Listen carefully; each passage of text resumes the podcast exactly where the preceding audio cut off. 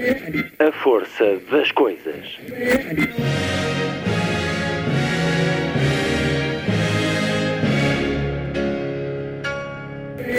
Welcome to the 109th last night of the proms.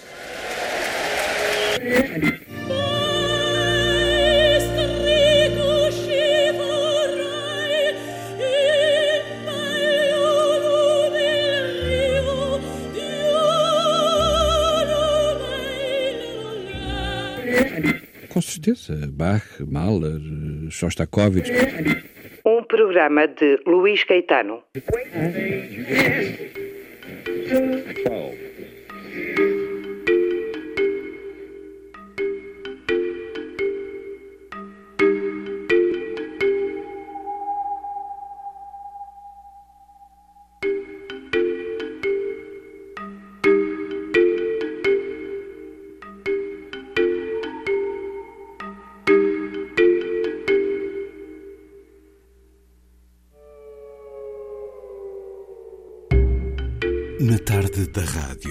uma conversa com Rita Ferro a propósito do livro brevíssimo Dicionário dos Snobs, Lisboa, Cascais e muito mais, livro com ilustrações de Sérgio Condesso e a edição Dom Quixote. É um retrato social de um estatuto que se destina essencialmente a ser reconhecido pelos pares e a ser invejado ou desprezado pelos restantes.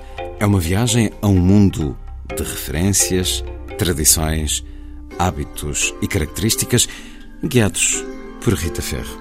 Uma conversa no Livros ao Oeste, o Festival Literário da Lourinhã que decorreu há poucos dias. Na segunda hora, a escritora espanhola Virginia Feito, autora do romance Mrs. March, que acaba de chegar às livrarias com a chancela Alfaguara. Um livro que vai dos recantos mais sombrios da mente às grandes avenidas nova-iorquinas, a dar-nos uma personagem cuja inspiração tanto pode chegar de mulherzinhas como de Mrs. Dalloway, passando por um quadro de Vermeer. Romance já com os direitos de adaptação ao cinema comprados pela atriz Elizabeth Moss, que o produzirá e interpretará. Entre Rita Ferro e Virginia Feito, uma entrevista também a Fernando Pinto do Amaral, que tem novo livro, de regresso à poesia e marcadamente assumindo a última fase da vida. Última vida, é precisamente o título, tem a edição Dom Quixote. O programa termina, como sempre, com o Lilliput, o pequeno grande mundo dos livros para os mais novos, aqui percorrido por Sandy Gageiro. Sábado, 24 de junho. Muito boa tarde. Esta é a força das coisas.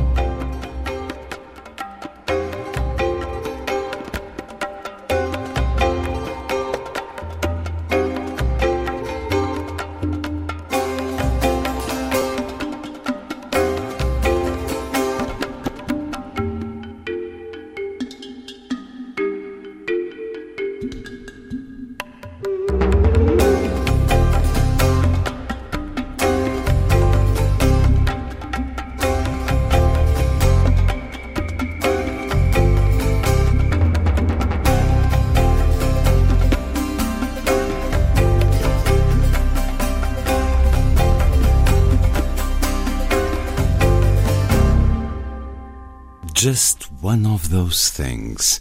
Cole Porter, na interpretação do cantor Max Raba, com a Palast Orchestra.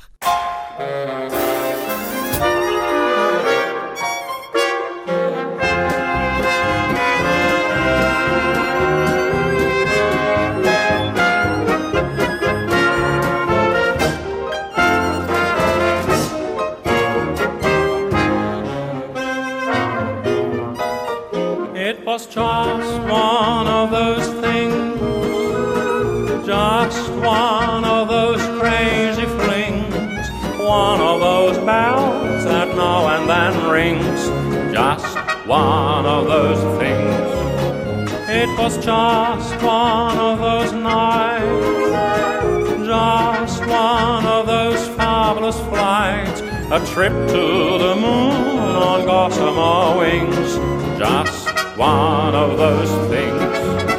If we thought a bit of the end of it when we started painting the town, we'd have been aware that our love affair was too hot not to cool down. So goodbye, dear, and. Here's hoping we meet now and then. It was great was just one of those things.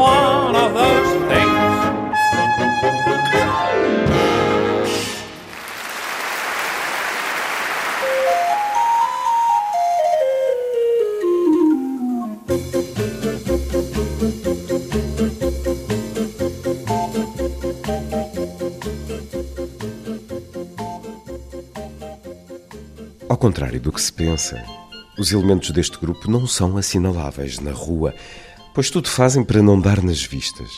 E mesmo em festas, misturados com outros grupos sociais, preferem passar despercebidos. São, em regra, esquivos, fugindo das luzes dos fotógrafos e de todo e qualquer protagonismo. E não é fácil entrevistá-los, fotografá-los ou sequer abordá-los. Pertencem ao privado mais restrito e é nele que desejam permanecer. Terão aspectos menos edificantes, como o sentimento de excelência que os próprios nem sempre consciencializam e se traduz numa altivez mais sentida do que manifesta. Algum desinteresse cultural, mais nas senhoras do que nos cavalheiros, por não encararem a cultura como uma prioridade tão importante nas suas vidas como o cumprimento da sua cartilha social.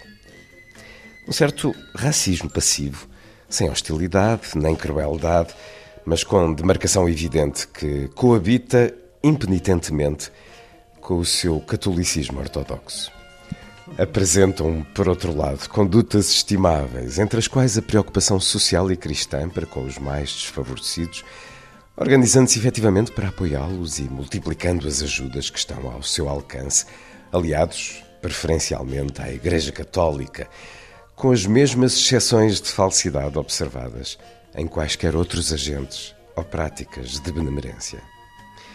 O apuramento da estética do gosto, do aprumo, da delicadeza, do asseio nas suas casas e no seu vestuário, da boa educação, da descrição e sobriedade, da ausência de assinte sobre os seus bens, de uma surpreendente humildade, do trato cortês para com os empregados, das boas contas e ainda de certas qualidades de caráter e certos códigos de honra que sobreviveram a todas as exceções, degradações, degenerações, contradições. Sim, é verdade. Há e sempre houve filhos-família deste grupo que, infringindo todos os cânones, abusam dos privilégios, trazendo ao meio má reputação, comportando-se com rudeza e basófia e deslustrando a herança do seu nome, títulos ou educação. Mas não em número suficiente para desacreditar toda uma estirpe apreciável em muitos aspectos. E é um certo da introdução ao brevíssimo dicionário dos snobs, que nos restringe geograficamente, em subtítulo, Lisboa, Cascais e muito mais. Sei que a autora não pensa verdadeiramente neste muito mais, é na realidade pouco mais, porque, como nos diz aqui, tudo isto vem na origem da família real e de Dom Carlos se espraiar entre Lisboa e Cascais. Um livro com ilustrações de Sérgio Condesso e a edição Dom Quixote. E é um gosto voltarmos a conversar, Rita Ferro. Bem-vinda uma vez mais à Antena 2. Tanto tempo, Luís Caetano, tanto tempo. Foi uma surpresa encontrar-te aqui. Aqui na terra dos dinossauros. É verdade, na Lourinhã. Quase tão extintos como, uh, se calhar, alguns snobs ou algumas famílias que aqui encontramos. Estamos na Lourinhã, no Festival Livros ao Oeste, onde Rita Ferro participou também. Vamos começar uma conversa sobre snobs com uma citação francesa. É um honnête divertissement. Este livro foi um, um divertimento honesto, aquele a que se entregou Rita Ferro. Uma boa síntese, acho que encontraste uma frase. Foi realmente foi uma, uma diversão e honesta, porque não minto ao longo de todo o livro. E eu estou satisfeita com ele, embora seja um livro difícil de ser acolhido uh, com bons olhos para quem, para os críticos desta, deste desta família humana dos snobs, não é? Teve ecos desse desagrado. Uh, sim, sim, sim, sim. Às vezes, quando estou a apresentar, vai sempre alguém dizer, ou então vejo nos comentários, ainda uma vez, esta senhora devia ser morta, porque está a propagar os princípios fascistas. Eu pensei, oh meu Deus, que confusão. Ah, portanto, as más reações não são do grupo, são não, de. Não, do grupo. Dos antagonistas do, do grupo. grupo. Eu tinha medo que houvesse más reações. Uh, mas não, não só se divertem a rever a sua cartilha, os seus códigos, como ainda me telefonam a dizer falta isto, falta aquilo, não te esqueças de pôr aquilo, não sei o quê. Portanto, ele já vai, creio que para a quinta edição. Vai para a quinta edição. E é, é, é possível que vá acrescentando alguma sim, coisa? Sim, esta já é acrescentada. Esta quinta vai ser revista e acrescentada. Substancialmente? Uh, não muito, mas o suficiente para fazer um, uma revisão profunda, quer dizer, para, para haver toda uma repaginação. Porque nós temos aqui esta forma de dicionário, dar, por exemplo, aqui, começando na letra A, senhora, a senhora, expressão usada pelo marido ou amigos, quando referem a dona da casa a empregados. Exemplo, a senhora já chegou, por vezes não chegou, e já não volta. Esta é a ironia que atravessa muito deste livro também. Vamos para mais uma entrada na letra A, andar de táxi. Os cavalheiros entram primeiro para verificar se o habitáculo do carro estará decente para acolher a senhora. Uns dão instruções ao motorista e deixam a senhora de fora. Anti-snob, na página ao lado. Diálogo verídico entre Rossini, o compositor das mil óperas e o mais prestigiado da sua época, e um seu anfitrião, Mestre, como devemos tratá-lo? Por vossa graça, vossa senhoria, vossa mercê, vossa excelência? A resposta do músico pode tratar-me por coelhinho. Da mesma forma, o chefe da claque do Teatro La Scala de Milão cumprimentou assim Toscanini. Boa noite, comendador. A resposta do músico. O quê? Não lhe basta maestro? Ainda mais este apresentações. Um, se sente que deve apresentar uma pessoa ou outra, diga corretamente os seus nomes. Se os não sabe, o melhor de tudo é sorrir dizendo apresentem-se. É sempre a pessoa menos importante a ser apresentada a mais importante. Tem que ser rápida a avaliar. Uh, não sendo snob, já passei por esta situação muitas vezes, com má memória para nomes. Rita Ferro, como é que foi preparar este livro, estas entradas que vão desta variedade? Podem passar pela geografia, pelos nomes de família mas muito pelas situações, pela vivência cotidiana. Pelo o padrão de comportamentos, pelos lugares, sobretudo. Tem expressão em, em, em, toda a vida deles, não é? Da maneira como tratam os empregados, como tratam os filhos, como tratam a mãe, o pai, os avós. Tudo isto tem uma, uma um preceito uh, que é, digamos, igual para todo o grupo. Que metodologia para ir, enquanto foi escrevendo, dividiu isto por áreas e foi pesquisando? E passado um bocadinho tinha um dicionário, porque as ideias eh, caíam-me em catadupa. Eh, porque, embora eu tenha um sangue diversificado que venha de muitas origens, irlandesa, inglesa, francesa, brahman inclusivamente, portuguesa, a minha mãe uh, é um exemplo de uma snob. Portanto, ela ministrava-nos estes ensinamentos que, sem querer, mas mesmo involuntariamente, eu já passo aos meus filhos. E, portanto, vem mais uma geração. Há uns que já se recusam a fazer uh, a esta ditadura, digamos assim, Uh, mas a maioria continua a obedecer estas regras que têm uma, uma finalidade, que é serem reconhecidos pelos pares. Portanto, se tu dizes, por exemplo, a frase a seguir ao almoço, estou cheio, o grupo vê que tu não é. Não, não, lhe não integres. Exatamente. Podes estar muito bem vestido, podes ter um, ser muito cortês e elegante. Ter muito dinheiro. Ter, ter, muito dinheiro. O dinheiro não influencia nada para aqui, é, é sobretudo a educação. Aqui são códigos de comportamento. Assim, são códigos de comportamento e de linguagem, não com palavras diferentes do que a maioria das pessoas usa, mas escolhendo-as entre três sinónimos, é aquela que faz parte da sua linguagem. Por isso, ao longo destas entradas, vão surgindo várias com essa determinação de morte súbita. É o momento em que o impostor é detectado na cena, e isso pode passar por coisas tão triviais como caspa, casas de banho desleixadas a comer de boca aberta. Enfim, isto tem a ver com regras de boa educação, naturalmente. Mas dizer esposa, dizer falecer, dizer mamãe e papá, dizer seio, gesticular com os talheres, ou dizer, como acabamos de escutar, estou cheio. Exatamente. É uma malha apertada. Umas coisas pertencem à, à mais elementar educação, como disseste muito bem. Outras são mais graves neste grupo. Que, como acabou de dizer, passa de geração para geração, por exemplo, na letra E, educação dos filhos, investem fortemente na sua educação, inscrevendo-os em estabelecimentos de ensino ou colégios estrangeiros, onde possam relacionar-se com pares sociais, com a finalidade de, no futuro, todos estes contactos se refletirem no seu sucesso social ou matrimonial e nas suas oportunidades profissionais. Resulta sempre. Resulta sempre porque há, há um apoio entre o grupo que se é, reconhece mesmo em miúdos, já se reconhecem. Já. Então, entre e ajuda em círculo fechado. Uh, sim, não, não é, eu acho que não é consciente, é, é, é aquilo que estão habituados em casa, quando reconhecem no outro, aproximam-se, não é? E, portanto, vão se juntando, vão criando família com pares. Sim, deste... Nada disto, o interessante é que nada disto é falado nem nada disto é dito assim. Vocês têm que dizer assim. Mas, eh, sei lá, se alguém diz. Uh,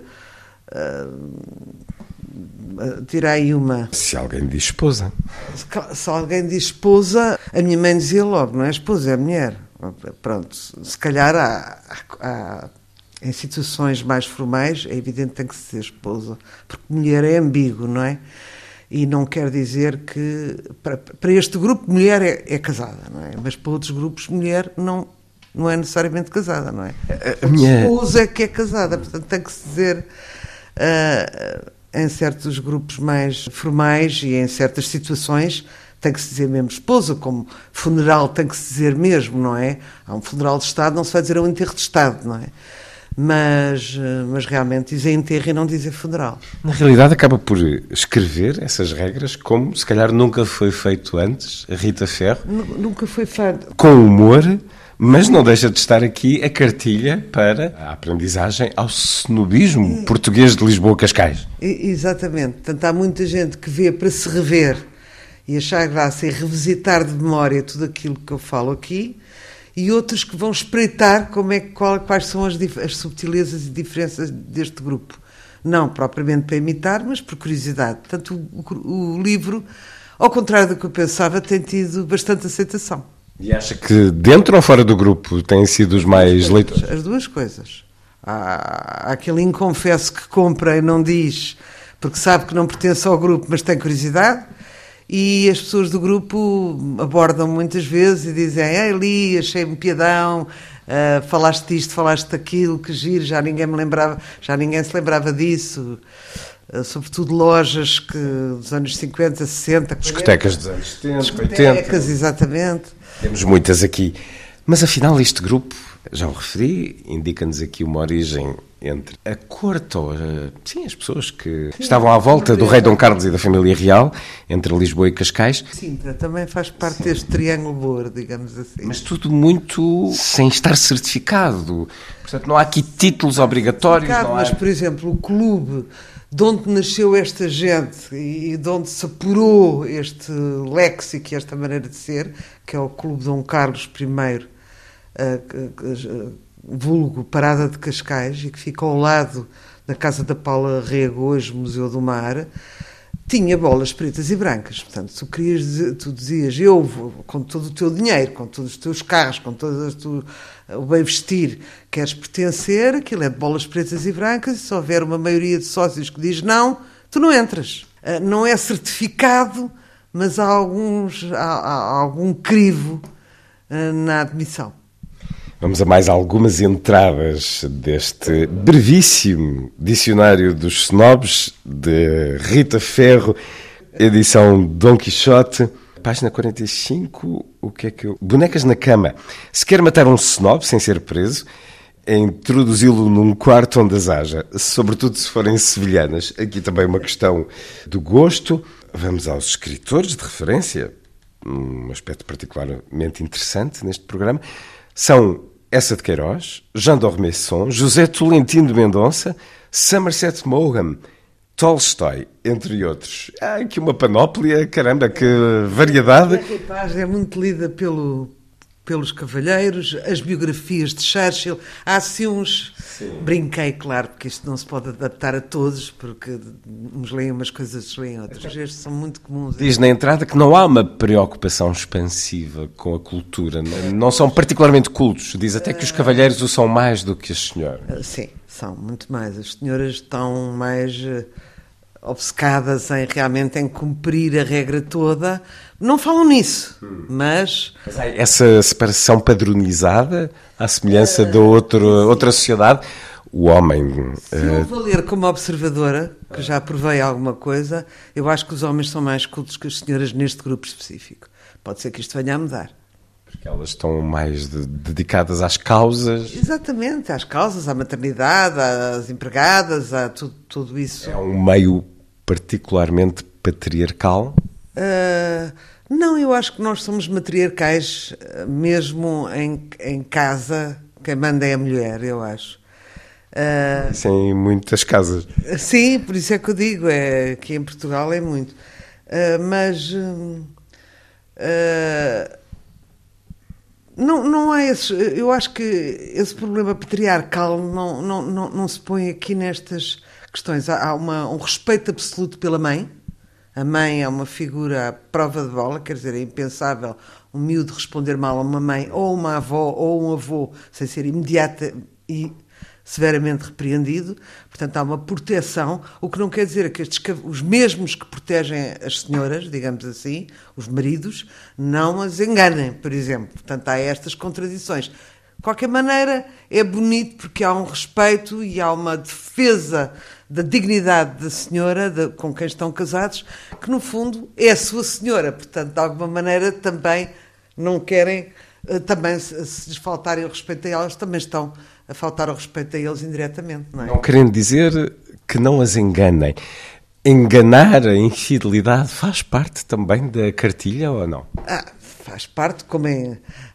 Faz tanto parte, ou, ou mais. Agora vais generalizar? Vou generalizar, aí sim. Mas, uh, mas pronto, é sabido que uh, a nobreza, os condes andavam pelo bairro alto, pelas, pelas uh, coristas, pelas fadistas.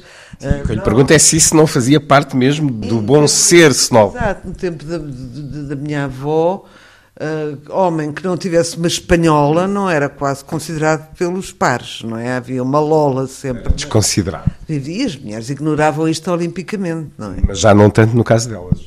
Uh, não, isso não, isso não. Isso foi já mais tarde, com os anos 60, 70, uh, com a emancipação, com a pílula, com a Revolução Industrial, as coisas mudaram um bocado uh, nesse aspecto e agora eu acho que enganam tanto de um lado como do outro. Está, está equiparado.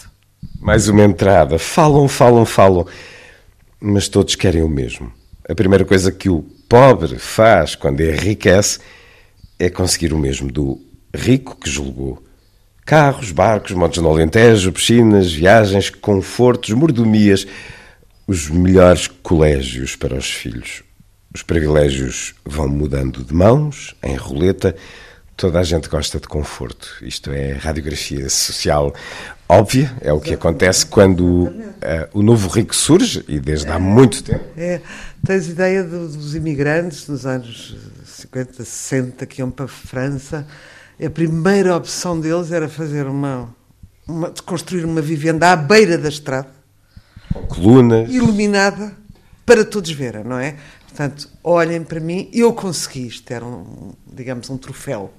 Uh, e isto acontece com qualquer pessoa que critica os outros.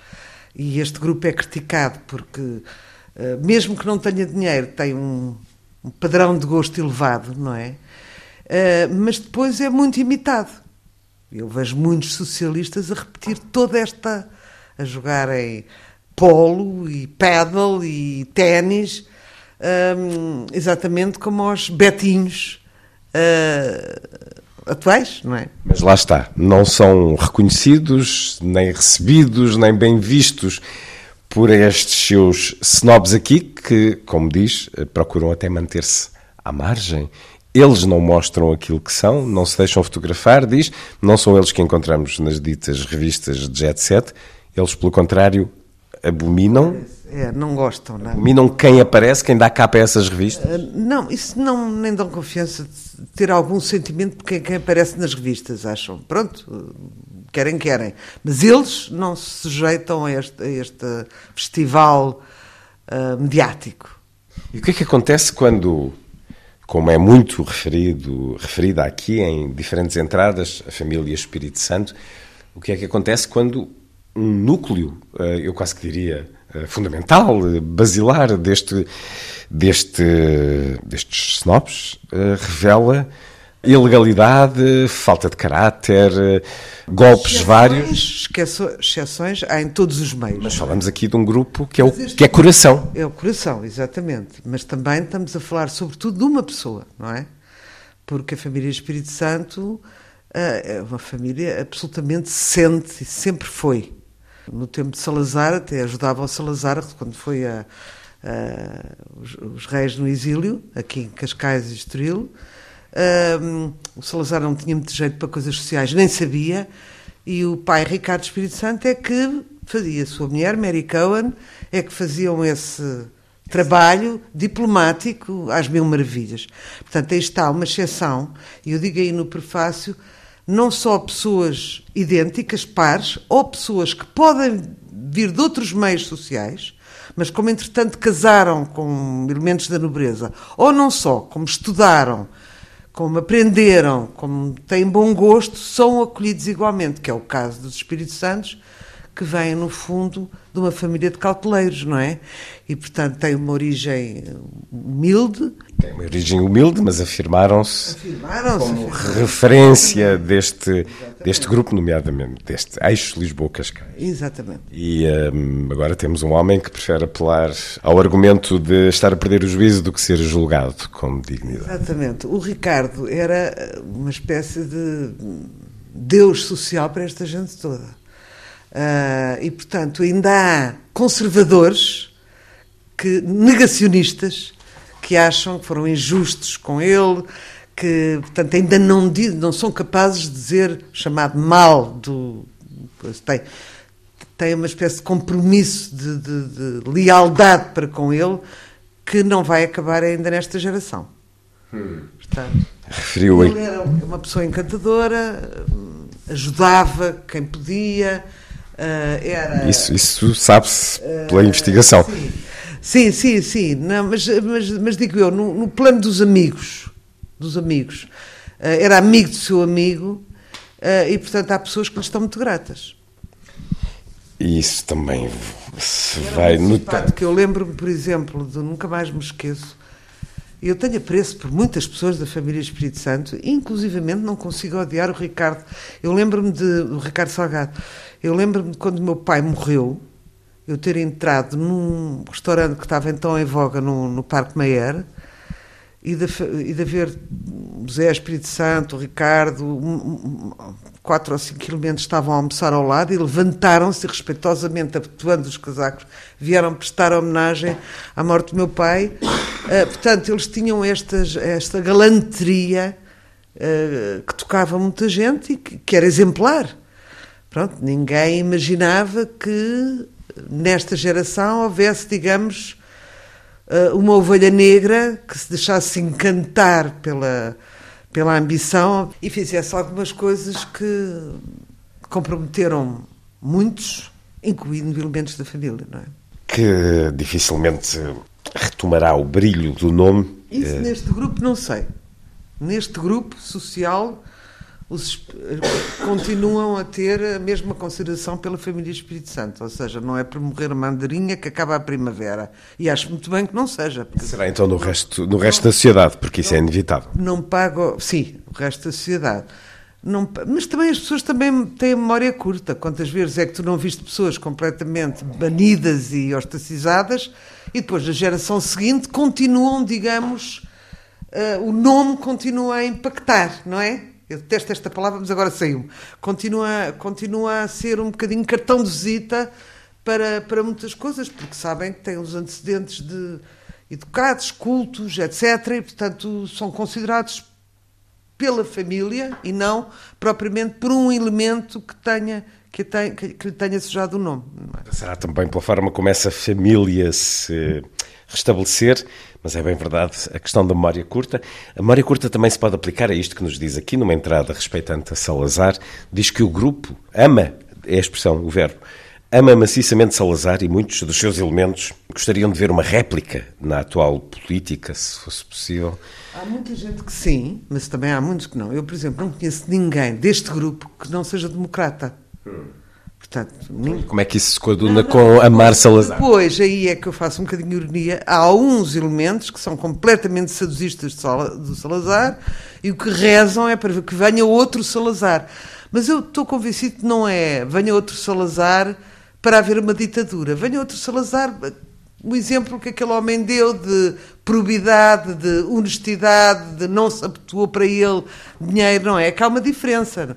Uh, ter... Ou de eles voltarem a ter uh, as oportunidades que tiveram nessa época, o poder, uh, os privilégios. Não, mais, mais depressa hum, sonhariam com o rei do que com o presidente, não é? Porque estas pessoas têm normalmente quartéis de nobreza e, portanto, uh, fariam mais sucesso num, num, tempo monárquico do que numa república. É um grupo que está maioritariamente à direita, entre a direita mais radical. Mas põe nesta direita o PSD, não é? PSD, CDS, CDS agora está inexistente praticamente, não é? PSD, sim. É da direita que se revê. Mas uh, refere a certa altura que há também gente de esquerda. Sim, também há gente muito de esquerda uh, casada ou ex-casada com, com elementos deste grupo. Isso é, é um clássico. É uma espécie de provocação, mas a esquerda pode casar-se. O António Levantunes casou-se com Maria João Espírito Santo Bestorf, não é? Portanto, e, e esteve lá perto, não é? do partido. Isso não vai abalando o cânon do grupo? E isso as novas gerações, os seus filhos, cumprem estritamente não, estas regras? Os meus filhos são um bocado independentes e, o filho até se revolta, porque eu digo para ele não dizer sofá, como diz toda a gente, digo para ele dizer sofá, porque vem do inglês sofa. E ele disse: Oh mãe, esqueça, porque eu digo sofá e as pessoas riem-se de mim. Portanto, já não lhe apetece ser estigmatizado por causa de uma linguagem que já está obsoleta. Mas Na está. atividade do humorista do seu filho, Salvador Martinha, ele espelha este grupo de onde vem? O, o cantor Salvador Sobral, que é, deste, é, nativo deste grupo, arranjou uma, uma, uma especificação que se adapta também ao Salvador. O Salvador Sobral, que também se adapta ao Salvador, meu filho, não é? diz: Eu sou um beta em negação.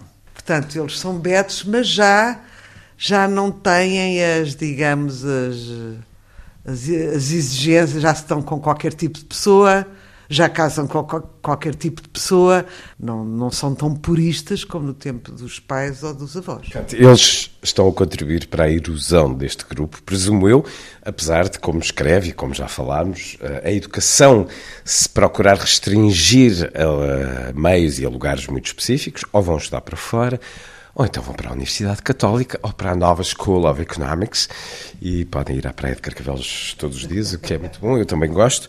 Um, mais alguns exemplos deste seu dicionário, brevíssimo dicionário dos snobs. É o mais recente livro de Rita Ferro. Há, há outra exceção em que as portas são abertas automaticamente. É a cultura. É um grupo que valoriza imensa a cultura, talvez por não ser uh, excepcionalmente culto, uh, quando há uma pessoa culta uh, ou com um dom artístico, subjuga. É reconhecido. É reconhecido. Como terá acontecido com o Lobo Antunes. O Lobo Antunes, com o Adriano Moreira, que casou com uma pessoa deste grupo, não é? E que ele é respeitado ao máximo. Aliás, ele é um príncipe, era, um, era um príncipe de maneiras uh, e, portanto, quando tem educação e tem cultura, isso derruba qualquer uh, obstáculo. nem, nem intrusão a este grupo, como tu dizes. Eis uh, uma boa parte. A cultura valiosa, invistam. É o que acontece com, com qualquer grupo, não é? Sub, subjugam-se à cultura, fascinam-se com a cultura, com a oratória, com a sabedoria. Ah, vamos aqui, Hierarquias 2, em que refere a série Downton Abbey, que na realidade é também epígrafe deste livro. A série de TV Downton Abbey é literalmente idolatrada por este grupo que se revê nela, salvaguardadas as devidas distâncias. A casa tinha 12 criados. O verdadeiro castelo que a inspirou data de 1912. Designa-se por Highclere Castle. Aí existiam muitos mais, 25 criadas e 14 lacaios, 3 cozinheiros e ainda os empregados de exterior. Quem acompanhou a série sabe bem que a extensa hierarquia dos serviçais, representada por sentimentos de superioridade entre eles, da função mais prestigiada à mais insignificante, são caracterizados também pelo snobismo. O mordomo sente que tem um estatuto mais importante do que a governanta, a governanta sente o mesmo relativamente à criada de quarto e esta relativamente à cozinheira e por aí fora. Isto é quase Darwin, portanto há sempre uma hierarquia de poder. Os snobs gostam tanto de Downton Abbey porque é o mundo como eles gostariam. Não, não é como eles gostariam, é muito como eles vivem como eles vivem, não é? Não, com este Fausto inglês de final. repara uma coisa, eu tinha. Uh, eu tenho uns, uns tios da minha família Roquete que viviam na rua Evans, num palácio, e que jantavam de smoking sempre. E, e ainda conheço muita gente com mordomo. Muita gente. E é curioso, porque Downton Abbey não é só muito popular entre os snobs, é, foi uma série muito popular. Portanto, de alguma maneira, a sociedade em geral é como diz eh, na outra entrada clientes. Gostaria de fazer parte deste mundo. Gostaria também, aliás, isso vê-se nas novelas portuguesas, que apesar de eu não as ver, há sempre fora um. Grupo, dizes tu, fora deste grupo? Fora deste grupo, gostariam de pertencer a este grupo. Sim, sim. Por isso as novelas portuguesas mostram sempre algo de snob, a família com, com empregada, etc. É, etc. é, é, fazem um bocado de confusão. Muita confusão, uh, Fazem muita confusão, é erros elementares, põem as senhoras a receber em casa de, de, de tailleur, que nunca, nunca recebem com duas peças. Por exemplo, coisas assim que não estudam suficientemente, que me faz pena, porque então, se querem retratar, têm que saber, não é? Tem que ter pelo menos uma consultora. É. E por isso, com tudo. continuam a ter novelas e coisas que põem, por exemplo, a senhora a tratar mal a empregada ou a fazer como as brasileiras fazem, show, show, show Uh, nunca isso acontece. Nunca se vê uma pessoa deste grupo tratar mal o empregado. Nunca. Transgressão.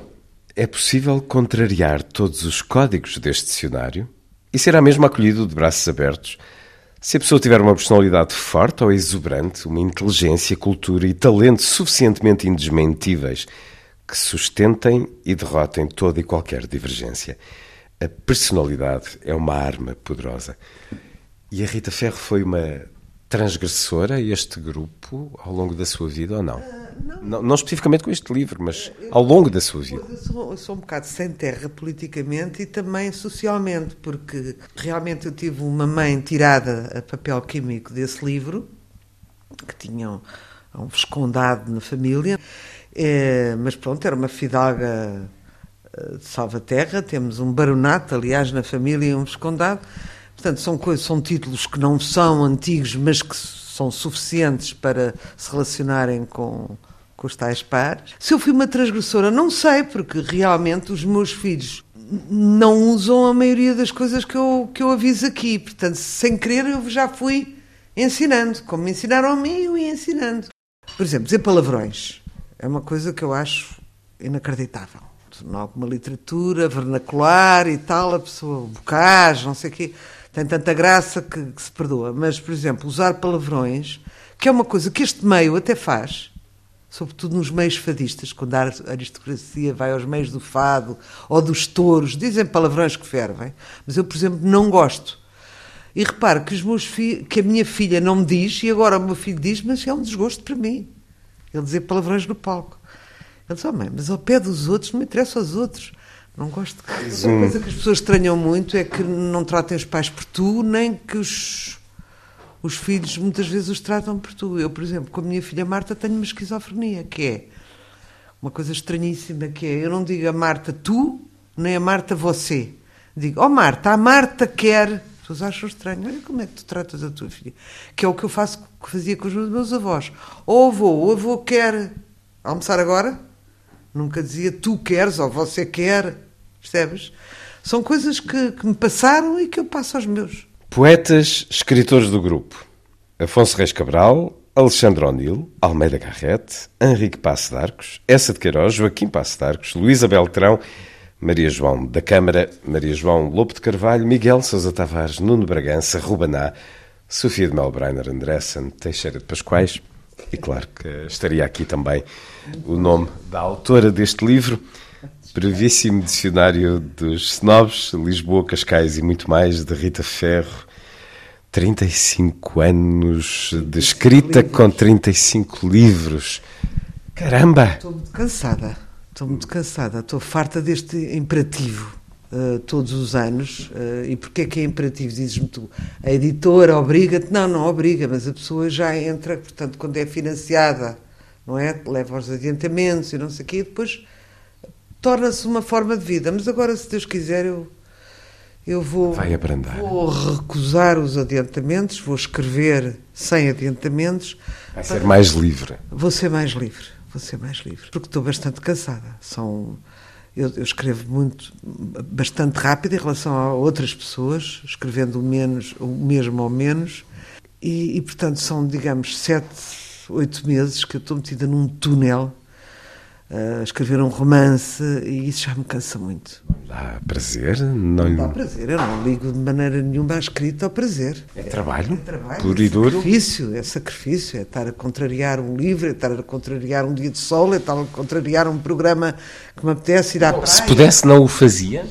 Uh, eu digo isso, mas, mas se calhar tenho medo. Eu digo, se, se fosse rica, já não escrevia, mas escrevia. Escrevia era quando me apetecesse. Uhum. Não, não tenho esta coisa que o António Lobo Antunes, segundo a citação de António, eu até estou zangada com ele, mas realmente eu acho fantástico. Uh, o António Lobo Antunes tem a impressão que se lhe tirarem os livros que ele morre, porque é o propósito da vida dele. E se calhar os, escritos, os grandes escritores também se lhes tirarem os livros. Eu não sou, eu não sou assim. Eu tenho muitas outras coisas em que sou feliz. E não, e não preciso desta desta má atmosfera da, da, da, de estar sozinha com um livro tanto tempo, ninguém pode interromper, é um, é um horror. Não gosto.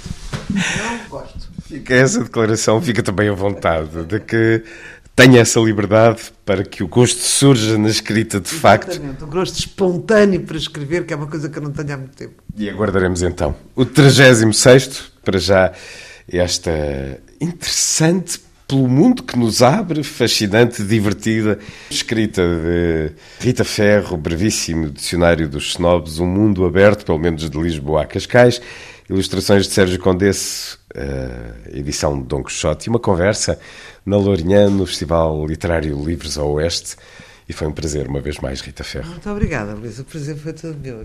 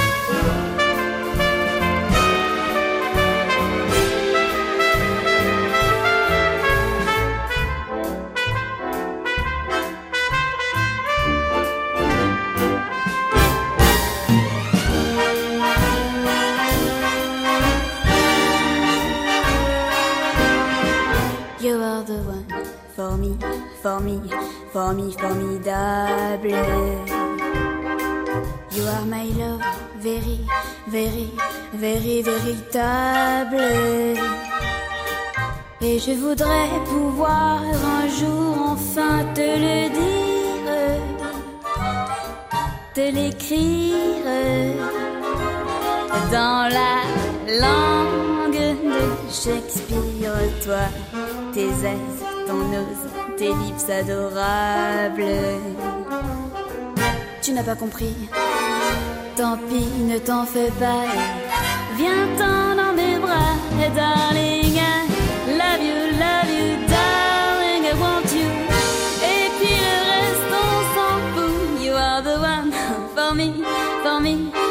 Formidable.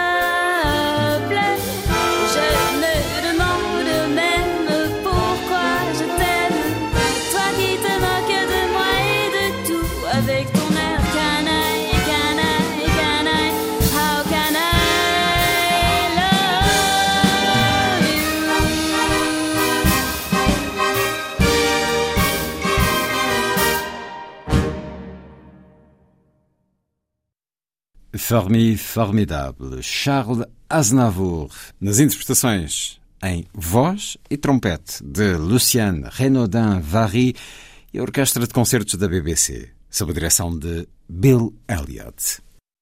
Daqui a pouco a conversa com a escritora espanhola Virginia Feito a propósito do romance Mrs. March, com bom acolhimento de crítica e público um pouco por todo o lado, e também Fernando Pinto Amaral, já a seguir, depois da música, a propósito do novo livro de poesia Última Vida.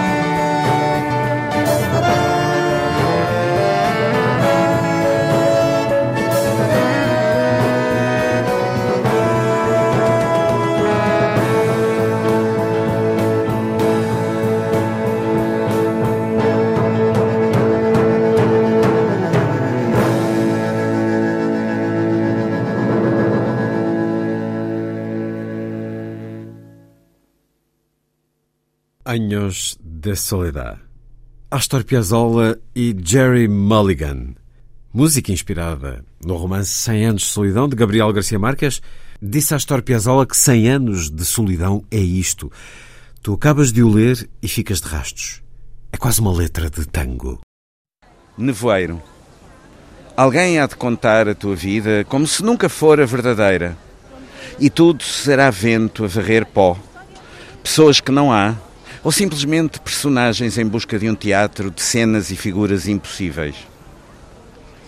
Alguém há de contar a tua vida e assim has de chegar ao fim do mundo, silhueta de Proteu, a deformar-se na solidão anónima das coisas.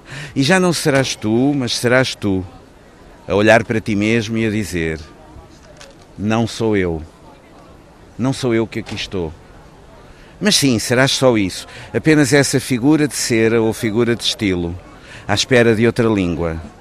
Da última palavra, talvez só nevoeiro. Nevoeiro, poema do mais recente livro de Fernando Pinto do Amaral, Última Vida, livro de poesia, como habitualmente a chancela Don Quixote. Bem-vindo uma vez mais à Antena 2, Fernando Pinto do Amaral. Este é um livro mais a contemplar a vida ou a morte? As duas coisas, Luís. Um livro último no sentido em que pode não se interpretar como sendo macabro ou virado para a morte, mas é virado para uma última fase da vida, sim. Um bocadinho como se diz nos jogos de Playstation e de Game Boy, tens 5, 6, 7 vidas, chegaste àquela parte que é a última. Ou seja, a partir daqui agora é a tua última vida. Se falhares a partir daqui, não dá. Eh, e, portanto, esta última fase é uma vida que eu acho que ainda temos para viver, mas, mas é virada para a morte, sim. Ou seja, os humanos são sempre virados para a morte, o que também é uma, uma benção e uma maldição ao mesmo tempo. É uma benção porque nós uh, temos a consciência da morte, que é qualquer coisa que também nos dá uma, uma noção mais lúcida das coisas, penso eu, Luís. Apesar de tudo, sentimos mais a melancolia e as feridas do que está para trás, as cicatrizes, do que propriamente a saudação àquilo que a vida já deu. É um livro mais melancólico e, no entanto, falo com um homem que, onde quer que chegue, traz alegria, entusiasmo, sublinha sempre Sim. o copo meio cheio. Isto é uma espécie de outra realidade de Fernando Pinto Amaral? É, é um livro muito. tem algumas partes dispares. Há uma parte do meio que é uma parte que eu, entretanto, até tinha publicado numa coleção pequenina da Nova Mimosa, do Luís Carmelo, uns livros pequeninos de capa amarela, mas era uma edição clandestina, são livros que tiram clandestinos, são clandestinos, tiram 70 exemplares. São familiar. São familiares, que dei aos amigos e as pessoas... Falamos de Not a Love Letter. Exatamente, Not a Love Letter, uh, que é um texto de 2019, mais ou menos. Uh, os outros textos realmente são, são alguns também foram publicados em, em publicações coletivas, como aquele o, o Dante, aquele sobre o inferno de Dante, Dante Poetas de Dante, a Casa Fernando Pessoa, houve assim, mas na maioria são inéditos. E sobretudo a última parte eu acho que tens alguma razão, aquela última parte que se chama Fim do Mundo é realmente uma parte mais eh, ciente do fim do mundo para cada um de nós, que será a nossa morte, mas também um bocadinho apocalíptica. Sim, fala-se muito do apocalipse, porque eu estou uh, bastante, uh, enfim, estou persuadido de que realmente há aí um apocalipse qualquer. Não, é, não será um apocalipse, se calhar, de um dia para o outro, não é aquele cataclismo nuclear, embora hoje em dia até estejamos mais, mais próximos disso, uh, porque as pessoas parece que o querem, não sei, vê-se que os poderes do mundo querem a guerra, querem a guerra, tá, estão com vontade de fazer guerra, de matar milhões de pessoas. Pensa-se, eu, eu olho para o mundo e vejo isso, infelizmente. Mas será aquele apocalipse, como dizia o Derrida? O Derrida tem uma frase uh, é um filósofo que eu nem sempre, ao qual eu nem sempre volto, mas há uma frase dele de que gosto muito, que é o apocalipse vem aí, mas será um apocalipse de longa duração. Ou seja, nós já estamos nele, ainda não demos por isso, ainda não nos apercebemos. E de alguma maneira é o que eu sinto, mesmo com estas questões da inteligência artificial, etc. Tenho a noção de que provavelmente os nossos netos, bisnetos, trinetos, se ainda existir, enfim, uma sociedade organizada nessa altura, vão ser regulados e comandados por inteligência artificial. Provavelmente o mundo vai ser muito, muito diferente daquilo que, no, que nós vemos hoje. Para o bem e para o mal. Repara que este apocalipse é um apocalipse que poderá ter aspectos, se calhar, eh, diferentes dos de hoje. Hoje, por exemplo, as pessoas queixam-se muito da corrupção. Mas a corrupção, se nós formos governados por inteligência artificial, de facto, o robô que nos governar, o ministro robô, os ministros robôs, os primeiros ministros robôs em toda a Europa, ninguém terá filhos, sobrinhos, enteados, amigos, amantes, a quem favorecer. Serão isentos, bacteriologicamente puros. Portanto, provavelmente nessa sociedade bacteriologicamente pura, os próprios humanos é que já estarão a mais, serão assim umas reservas, como nós Isso temos. também é apocalipse. Uh, ou seja, uh, uh, os robôs tenderão a domesticar os humanos, como nós fizemos aos cães durante milhares de anos, não é? Mas nós, por exemplo, temos a noção de que ainda protegemos os lobos, temos lá os lobos no Jerez e tal. Portanto, eu acho que ainda haverá uns humanos assim mais um pouco estranhos, um pouco criativos, mas estarão assim numas reservas, porque a sociedade em geral será uma sociedade virada para o útil, para o transacionável, para os robôs, para aquilo que é tudo comandado por inteligência artificial e não sei se os humanos, de facto, terão assim um lugar muito... Os humanos como os conhecemos hoje, os humanos serão outros. Os humanos que é o autor Fernando Pinto Amaral. Este final de mundo, este que é a terceira parte do livro, Sim. é a final do mundo a que pertence. O seu reino não é deste mundo. O Apocalipse é esse final do mundo. É o final do meu mundo, sim. Mas de alguma maneira, este final do meu mundo é o, é o final do meu mundo, Fernando, sim, pessoal, mas também é o final uma, da, da, minha geração nesse sentido. Porque há muita gente da minha geração que se reconhece neste tipo de observações, ou seja, que está habituada a um mundo ainda muito humano, com falhas, com imperfeições, e eu penso que o mundo do futuro será um mundo tendencialmente mais quase perfeito, sem falhas, porque vai ser comandado pela inteligência artificial. Higiênico e ascético. Higiênico e ascético completamente, sem vícios, sem falhas, com seres que já não são bem humanos, são humanos robotizados, digamos assim. E já não vamos poder comer estes hambúrgueres cujo cheiro nos chega aqui. Porque... Vamos comer hambúrgueres de inseto. Ou uma pílula com todas as proteínas necessárias. Relâmpago agora, Fernando Pinto Amaral, na página 114 de Última Vida, o mais recente livro de poesia a chancela Dom Quixote. Vamos a, a esta luz que cruza os céus. Relâmpago. Como se tudo fosse agora cego. E tu só isso, uma voz cega a anunciar um sonho. E uma secreta ciência te dissesse que tudo é fim, que morreste e nasceste ao mesmo tempo, que já não estás aqui, que ainda estás aqui como se tudo fosse o que não é, e o tempo te beijasse, e fosse apenas dia o que tu visses no fio elétrico da noite, nesse último relâmpago que vem, sem ti, depois de ti, antes de ti.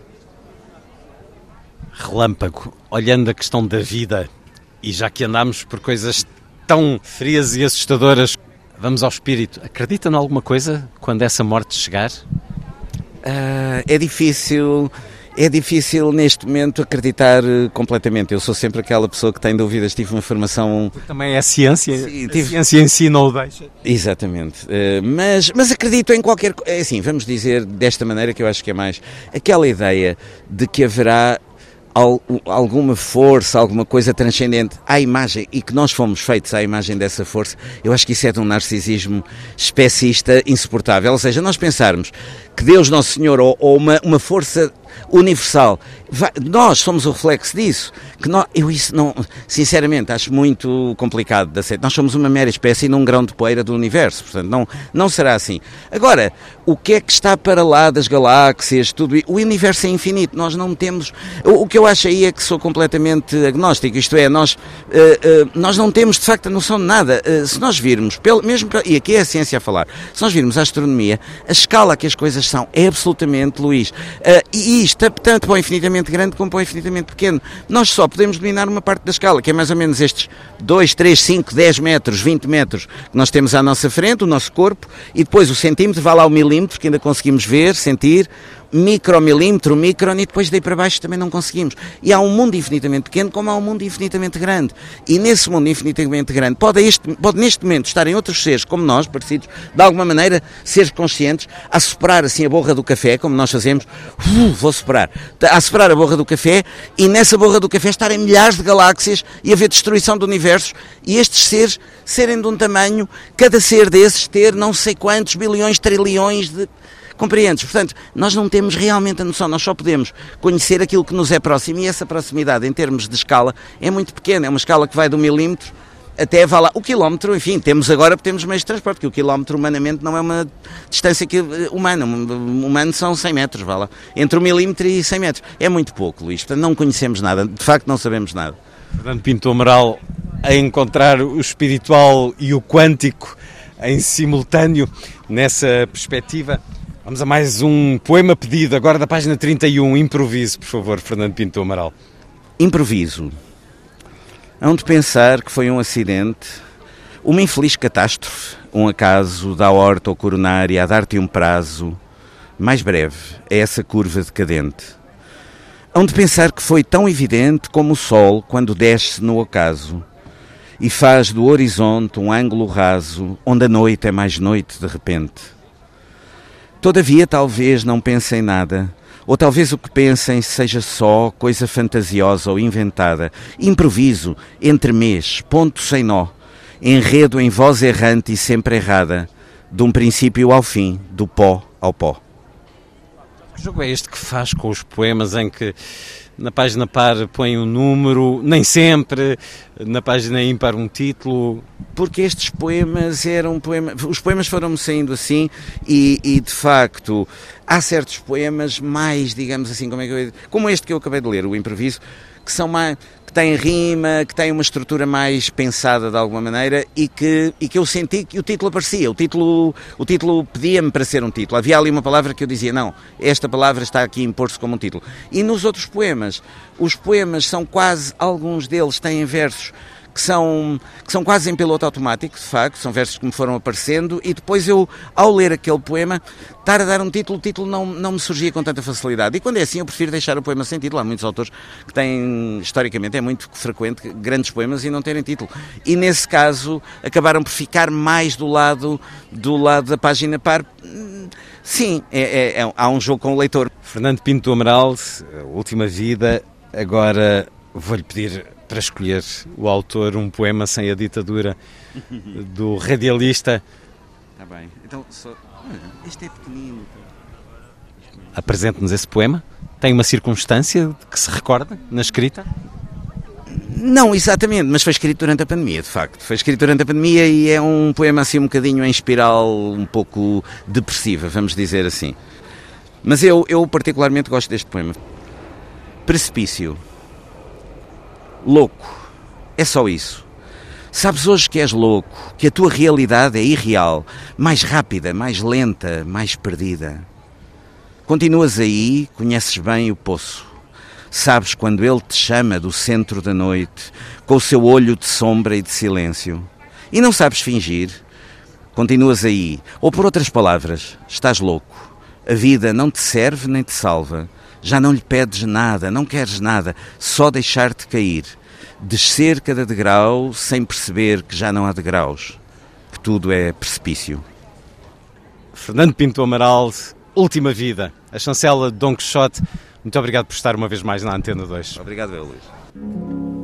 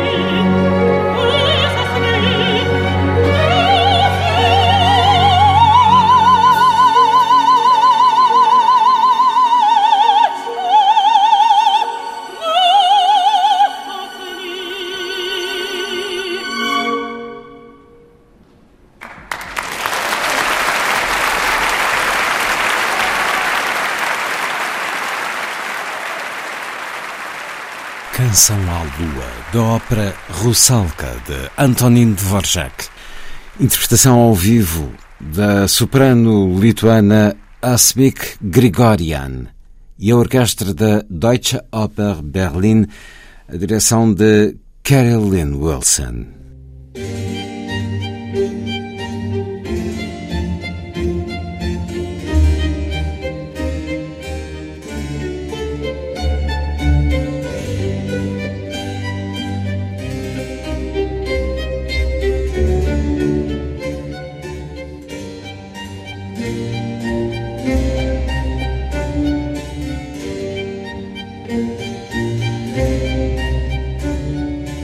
A força das coisas.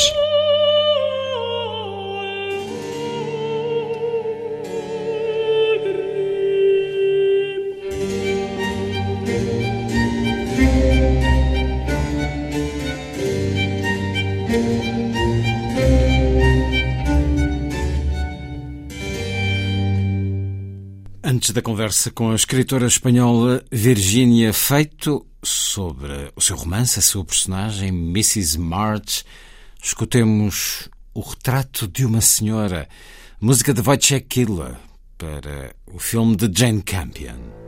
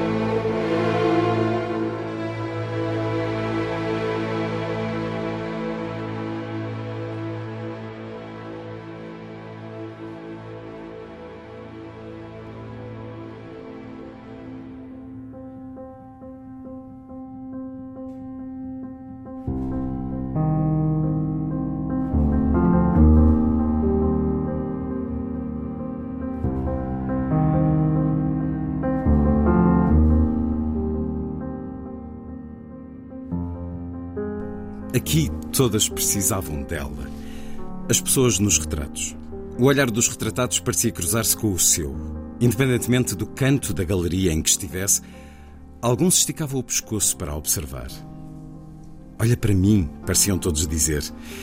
Mrs. March percorreu o labirinto interminável de corredores. Todas as galerias estavam apinhadas de olhos, mãos e sobrolhos franzidos. Passou por uma pintura a óleo, em que baixavam da cruz para cima de um amontoado de tecidos luxuosos em tons de vermelho e azul o corpo gasto de Jesus Cristo. Estas imagens eram-lhe familiares e evocavam as manhãs de domingo passadas na igreja. Os seus pais sempre tinham preferido a Catedral de St. Patrick, mesmo ao fundo da rua onde viviam. Os sermões entediavam-na. Uma vez tinha-se inclinado para a mãe e perguntado num sussurro por que razão as mulheres não podiam ser padres. As mulheres engravidam, segredara a mãe. Contemplou a imagem de uma crucificação em que Cristo olhava para os céus, de sobrancelhas erguidas e lábios entreabertos. O sofrimento pintado nas faces era tão dramático, tão persistente, tão feminino, agora que pensava nisso. Mrs. March continuou até ao fundo da sala e virou à direita, entrando na galeria em que tinha a certeza que encontraria, na sua barroca moldura dourada, a variante menos popular de rapariga com brinco de pérola. Inclinando a cabeça, inspecionou o retrato. Embrulhada num chale sedoso, aquela rapariga era tão feia e tinha uma anatomia facial tão estranha. Testa alta, olhos distantes, sobrancelhas quase ausentes, que se não estivesse a sorrir, me teria medo. O seu sorriso, além disso, tinha qualquer coisa de inquietante, como se ela soubesse que nos esperava algum destino macabro e essa ideia lhe desse prazer. Olá, Kiki, cumprimentou Mrs. March. Tinha visto aquela rapariga pela primeira vez numa visita com os pais, no início da puberdade. No primeiro contacto, pensara que a rapariga era lenta, ou como as crianças cruéis gritavam no recreio, atrasada. Os olhos não alinhavam bem e havia algo imbecil na sua expressão vazia. Da primeira vez que vira o quadro, Mrs. March escondera-se atrás do pai. Quando espreitara por trás das pregas do casaco dele, poderia ter jurado que a rapariga lhe sorrira tolamente. Mrs. March logo percebeu as semelhanças entre as duas. A tez pálida, o aspecto desengraçado. E sim, aquele sorrisinho estúpido. Em casa tinha suficientes fotografias pouco lisonjeiras que confirmavam a ligação. Nessa noite, no escuro do quarto, acordara com o ruído de uma respiração pesada e catarrosa. Era a rapariga do retrato. Vá-se lá saber como tinham-na trazido para casa com eles. No início, sentiu-se dominada pelo pânico. Mas passadas algumas noites, a familiaridade da respiração tornou-se quase tranquilizante. E Mrs. March deu por si a conversar com ela. E é um excerto do livro Mrs. March, romance da escritora espanhola Virginia Feito, tradução de Alda Rodrigues. Acaba de chegar às livrarias com a chancela Alfaguara. Bem-vinda à Antena 2, a Rádio Pública Portuguesa. Virgínia Feito. Obrigada. Vamos conversar em espanhol, em castelhano, apesar de a sua vida ser muito feita na língua inglesa. Este romance foi escrito, esta novela foi escrita hum. em inglês, uhum. porque é assim a sua vida, é filha de um diplomata, de um embaixador, e isso conduz muitas vezes a esse mundo mais vasto e a essa capacidade de usar a língua mais comum.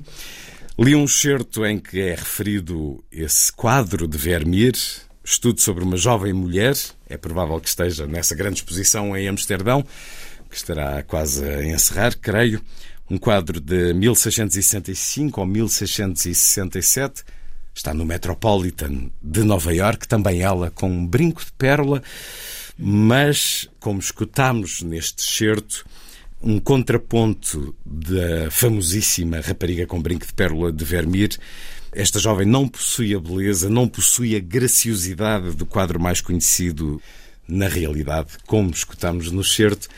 Pode-se retirar daqui algo de inquietante, de feio até. É um quadro que foi doado pelos Wrightsman, que têm várias salas no Metropolitan de Nova York, mecenas que eram amigos de John Fitzgerald Kennedy e doaram este e muitos outros quadros a um El Greco também, que julgo que é referido neste certo, que foi também doado por eles nas diferentes galerias, nas diferentes salas do Metropolitan de Nova York. Virginia Feito, recorda-se do impacto? Foi também assim consigo quando viu este quadro? ¿Lembra-se de ese primer momento con él? Sí, eh, la primera vez que vi el cuadro no fue en persona, fue en, en internet.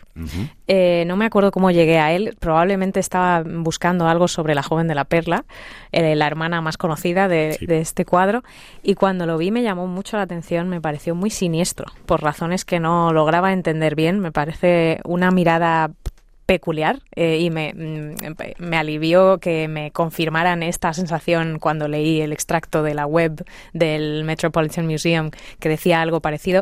Y luego cuando estaba escribiendo el libro y volví de viaje a Nueva York y fui expresamente a verla al Met y me metí en el laberinto de, de galerías del Met y la encontré eh, muy pequeña.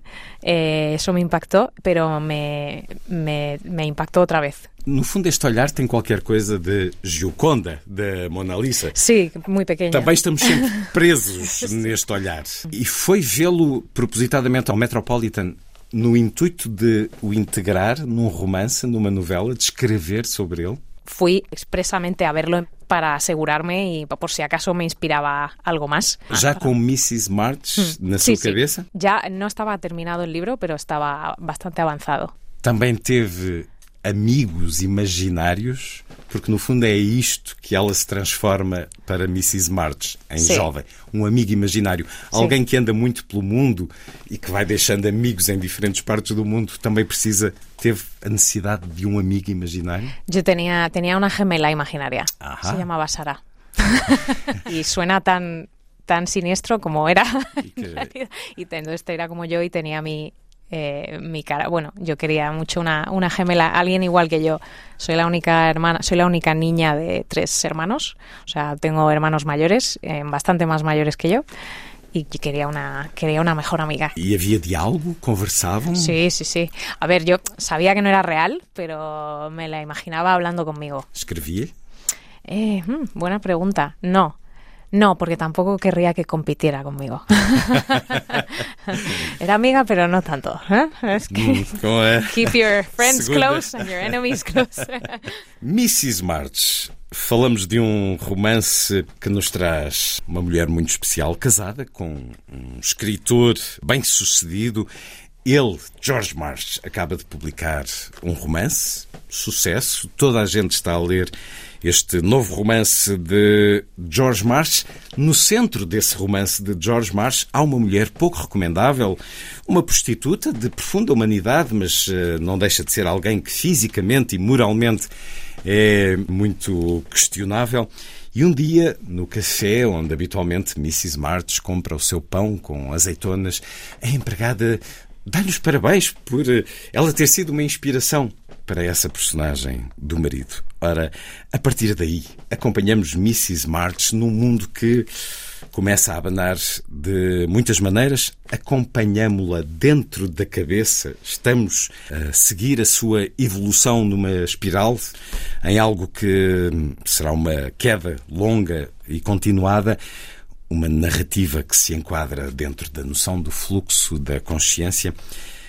Pensou nesta imagem de labirinto. Já referiu há pouco a questão do labirinto a propósito do Metropolitan. Sim. Mas este livro tem também muito de labirinto. Esta personagem Uhum. está muito perdida num labirinto. Foi uma imagem em que pensou? No sé si pensé en la imagen del laberinto como tal, pero sí pensaba en la imagen de capas, como, como ropa, Hmm. Que para ir quitando y descubrir el qué hay debajo. Que es como eh, también hay una, eh, un icono visual en el libro que son las eh, Russian dolls, las matrioscas. Matrioscas, sí. eh, que, de que es y que al final te quedas otra vez volvemos a lo que hemos dicho antes con algo mucho más pequeño de lo que te esperabas como el cuadro y eso es un poco el misterio del- de la novela es que, que- cuál es la última muñeca de la señora March qué es lo, lo que hay más dentro cuál es esa parte pequeña que no tenemos de ella porque todo es no todo es lo va metiendo todo en cajas eh, va falsificando una personalidad según lo que ella cree que los demás quieren ver. Es todo un performance eh, y no sabemos quién es la señora March, quién es Mrs. March, de Tam- verdad. Também tinha matrioscas em casa? Sí, también tenía. Como sí, ela. sí, Bem. como ella. Soy yo, ¿vale? Vamos, vamos também. Mrs. Smart, soy Onde yo. está a sua... Estamos num tempo indefinido, provavelmente alguns nos anos 80. As redes sociais não andam por aqui, mas a importância de exibir, Uhum. de provocar inveja nos outros, de parecer aos outros domina muito a vida de Mrs. March e não só. Ser a inveja dos outros é quase um objetivo diário nas festas que organiza, naquilo que veste, em tudo o que o filho faz, porque há aqui também uma criança. A mãe dela chega a dizer-lhe que um casamento feliz se constrói de fora para dentro. Não é da Gilded Age nova-iorquina, mas é um retrato da alta sociedade nova-iorquina de finais do século XX. Nesta aristocracia nova-iorquina, os escritores de sucesso têm entrada direta. George Marsh poderia ser um Bret Easton Ellis ou um Jay McInerney, já não tanto um Don DeLillo, mas a cultura dá entrada direta na aristocracia nova-iorquina, Virginia Feito. Hombre, sí, ¿no? Todos los más... eh, bueno, no, honestamente no lo sé porque no he entrado yo en la alta sociedad literaria neoyorquina todavía, por desgracia, como eh, está- intenta aparentar eh, de que suena algo más Sí. antiguo de otra época, pero esto no es lo que hacen hoy en día en redes sociales, en TikTok y en Instagram, viven un poco para esto, ¿no? Las fiestas están online, pero es un poco lo que hace todo el mundo. Yo cuando escribí este libro todavía no, no sabía nada del mundo literario y tuve que imaginarme muchas cosas y me imaginé unas fiestas que sospecho que no que ya No ocurren. Mm. Desde luego a mí no me las han hecho, pero eh, me imagino sí me sí traje un poco mi experiencia a lo mejor con, como has dicho antes, mi padre diplomático que hacía con mi madre cenas y fiestas en casa en París, invitaban a, a gente de esa alta sociedad y, y observaba yo de pequeña, aunque me encerraban muchas veces en la habitación con el gato, como a Mrs. March, y no podía salir, pero escuchaba muchas cosas y mi madre me contaba muchas cosas de ese mundo y me gustaba mucho imaginarme que los escritores eran como los que yo había visto en películas de Woody Allen eh, y tenían fiestas maravillosas con cócteles todos los sábados y ahí es donde le donde metí est- a este escritor. No sé si justo Bret Easton Ellis me parece que tiene unas fiestas probablemente mucho más decadentes Sí. con mucha droga posiblemente no sé si es el mismo mundo Nesta altura, a droga teria que andar por lá também. Aqui não, aqui fuma-se. menos cocaína, sí. É um pouco Más- mais. foie gras. Mais suave. É, sim, foie gras. com tudo enfiado. Não viveu em Nova York até agora? Yo viví un año en Nueva York año. eh, de estudiante, haciendo máster de publicidad. É uma cidade que a deslumbra? A Há sim. aqui muito de Nova York. Ela vive no Upper East Side, vai muitas vezes ao Central Park e a, Sim, a no- frequenta aquelas ruas. Também tem o fascínio de Nova York, a escritora. Yo viví en Nueva York de estudiante y era otro, otro Nueva York distinto al que yo había visto yendo de viajes con mis padres, yendo a, a Central Park, al Fifth Avenue, al Ralph Lauren Store, a Saks. bla- mm, Era un Nueva York muy privilegiado, una burbuja muy pequeña que yo había visto con mis padres. Me llevaban también a St. Patrick's Cathedral. Cuando yo vivía ahí de estudiante y me fui a, a más a la zona más, pues Brooklyn y eh, cuando antes de que Brooklyn fuera cool, Brooklyn era era todavía no era tan- todavía no era cool eh, y era más humilde y era era una vida de estudiante y no iba a esos hoteles ni a esos restaurantes Sí. entonces mm, me dio un poco de frustración creo y también como estudiante yo quería entrar en los sitios a los que había entrado con mi padre pero aquí no podía sola y no me miraban igual entonces eso era muy irritante Mas conheceu Sim. outras também. facetas que com os seus pais provavelmente não conheceria. Eh, Sí, pero echaba de menos esa, esa burbuja nostálgica la que sale en el cine también. Virginia Feito vive em Madrid, já viveu em Paris e por causa do trabalho dos seus pais viveu em vários sítios e também esse ano de estudante em Nova York. É a sua cidade? No, yo, yo tengo que... No, yo creo que Madrid, que es mi hogar. Madrid es mi hogar, es mi casa. Siempre quiero volver a Madrid. Pero es verdad que Nueva York ha sido la ciudad que más me ha recordado a mi hogar. La que más me ha hecho sentir que estoy a salvo. Curiosamente. A salvo. Una- Mais- mais mucho do- crimen. Pero... me- Mais do que pela movida, continua a haver uma movida madrilena, apesar do turismo, e também há uma movida nova-iorquina. Sí, me, me recordaba la luz. también. Mm. Y la y el um, hacía mucho calor en verano y hacía frío en invierno y había muchas lámparas en la calle, o sea, había mucha luz en la calle, como en Madrid. Cuando viví en Londres noté lo oscuro que era, me deprimía un poco. Eh, también en la calle de noche las luces en la calle eran muy oscuras y muy pocas. Y en París, París hacía, no sé, lo recuerdo con mucho frío y la gente muy fría también. Así que Nueva York y Madrid son mis, a lo mejor las más cercas de mi corazón, pero un poquito más Madrid, porque Madrid es como mi madre. Mrs. March, de Virginia Feito, romance acaba de ser publicado pela Alfaguara com a força desta personagem, este abismo onde ela vai caindo.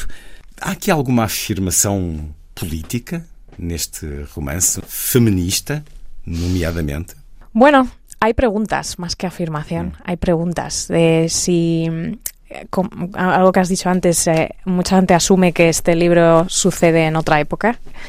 Eh, mucha- muchos lectores me han, dich- me han insistido que las mujeres ya no son así, que ya no nos preocupamos tanto por las apariencias, que tenemos otras cosas, ¿no? otras presiones. Y yo me pregunto, ¿seguro?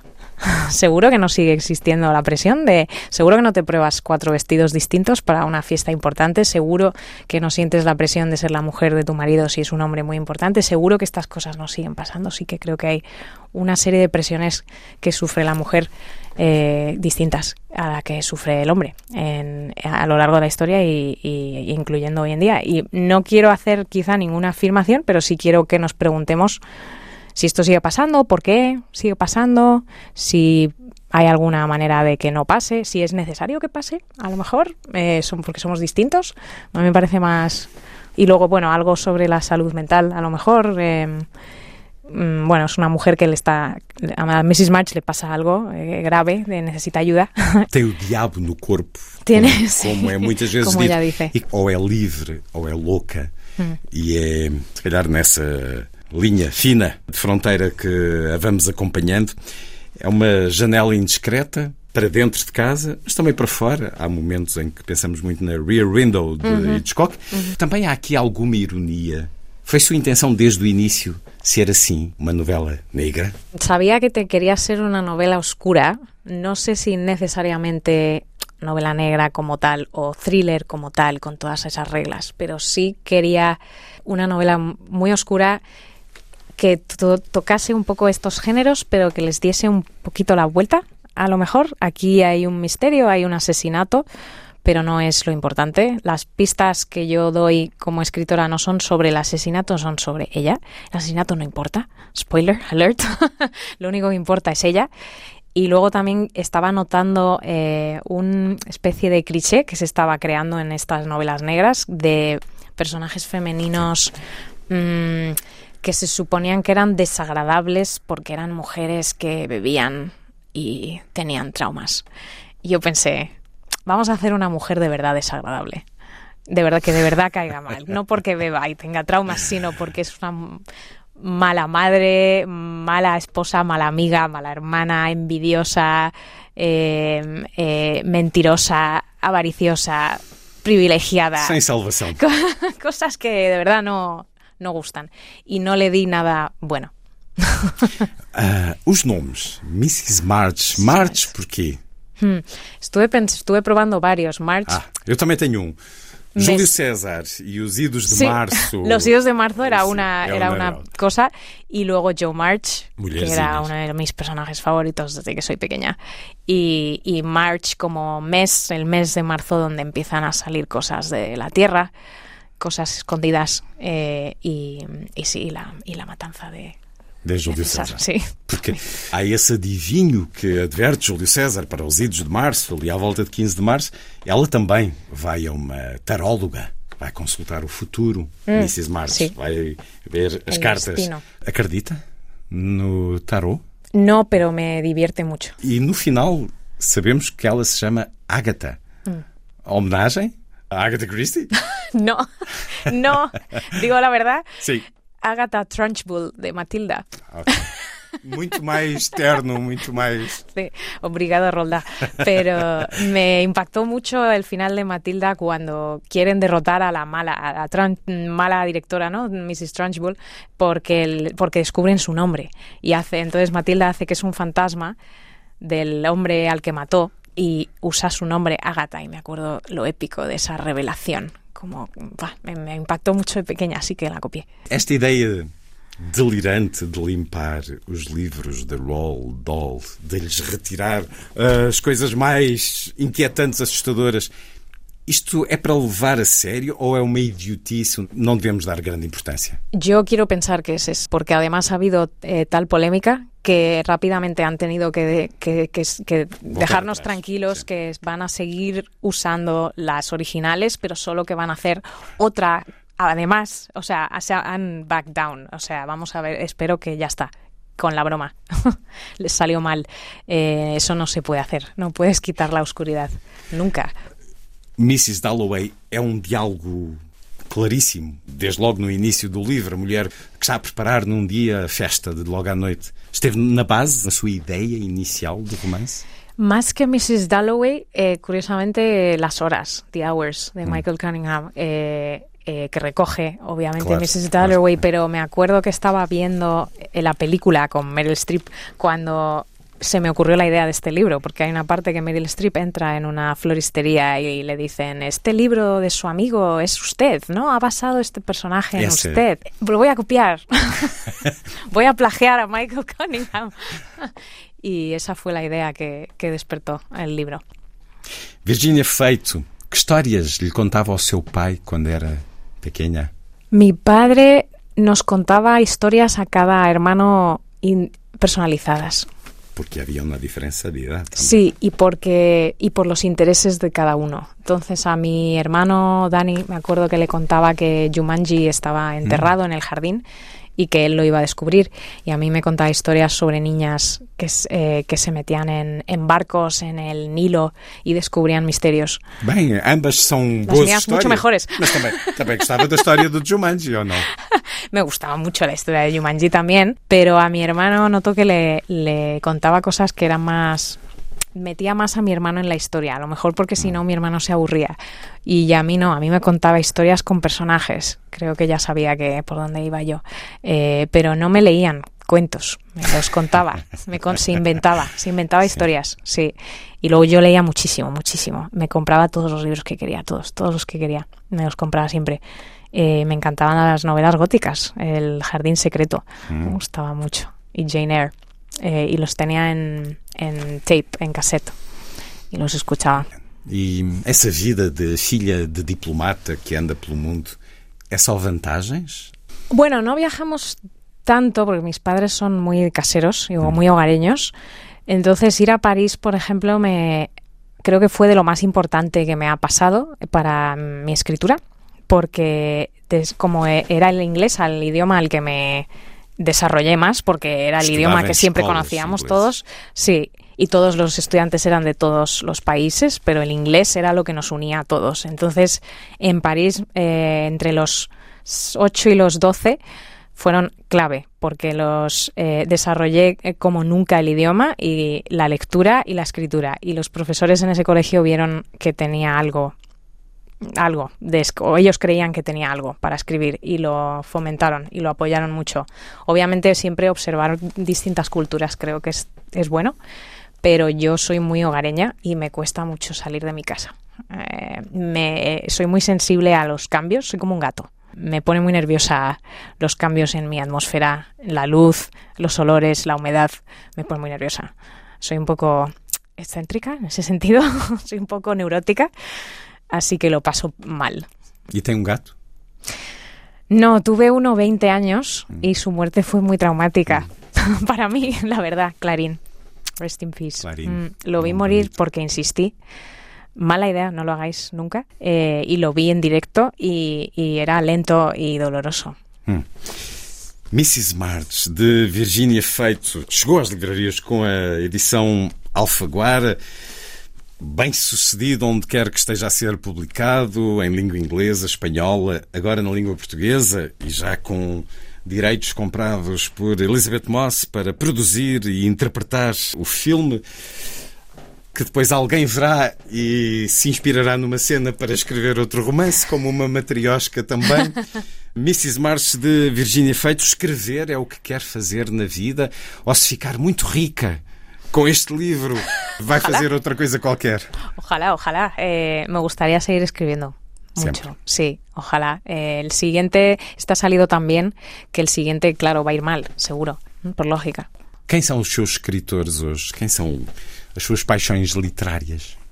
Eh, Donna Tartt, Donna Tartt, eh, eh, Joyce Carol Oates, eh, Maggie O'Farrell, Karen María Machado, Mariana Enríquez, Samantha Schweblin, eh, y luego ya de los antiguos Ira Levin, Shirley Jackson, Patricia Highsmith. É uma constelação. uma constelação onde ficará muito bem Virginia Feito também nesse universo de afinidades que de facto se encontram neste romance. Mrs. March de Virginia Feito, a tradução de Aldo Rodrigues, a edição Alfaguara. Virginia Feito, muito obrigado por ter vindo à Antena 2. Obrigada.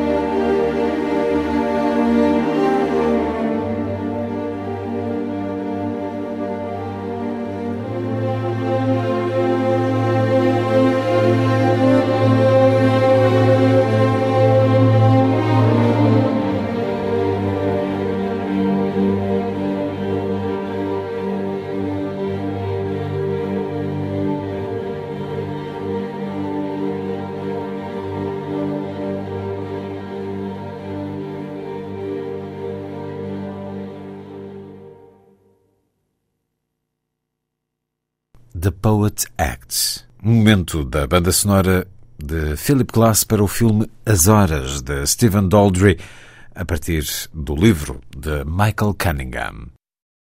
A seguir, Lilliput é o pequeno grande mundo dos livros para os mais novos, percorrido semanalmente neste programa por Sandy Gageiro.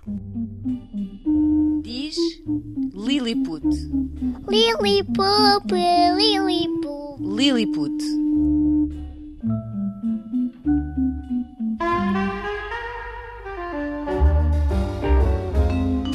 Chama-se o guarda-chuva do Sr. Ulô. É a sugestão desta semana. Um chapéu especial que abriga não apenas do mau tempo, mas também de pensamentos cinzentos, por vezes para os afastar, basta um encontro de velhos amigos na rua com dois ou três dedos de conversa ou mesmo uma mão cheia de coisas para contar. A figura do Sr. Ulô é uma figura acarinhada por várias gerações, por pessoas muito diferentes, uma criação de Jacques Tati a que não conseguimos ficar indiferentes. É um livro inspirado no cinema que apelou à autora Susana Ramos, que estudou filosofia e que mais tarde fez um mestrado em literatura e cinema. É editora e autora de quatro livros infantis. Cátia Vidinhas ilustrou, já trabalhou com textos de Manuel António Pina, Walter Ugumem, José Jorge Letria, Álvaro Magalhães e muitos outros. É uma ilustradora premiada. Este livro, O Guarda-Chuva do Sr. Ulô, é uma edição da Minotauro.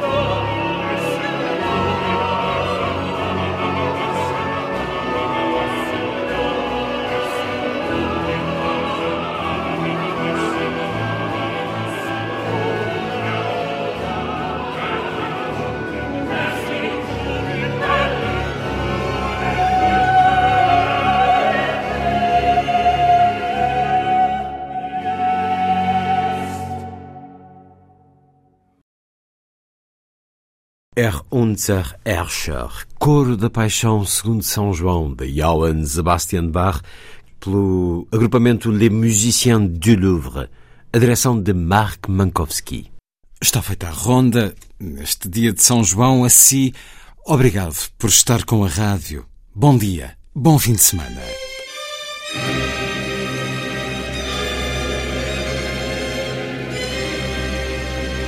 A força das coisas.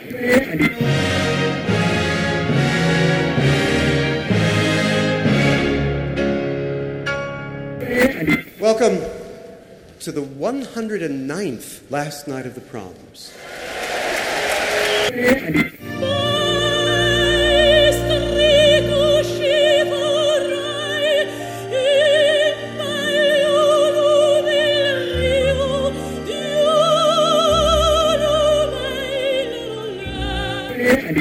Com certeza. Bach, Mahler, Shostakovich.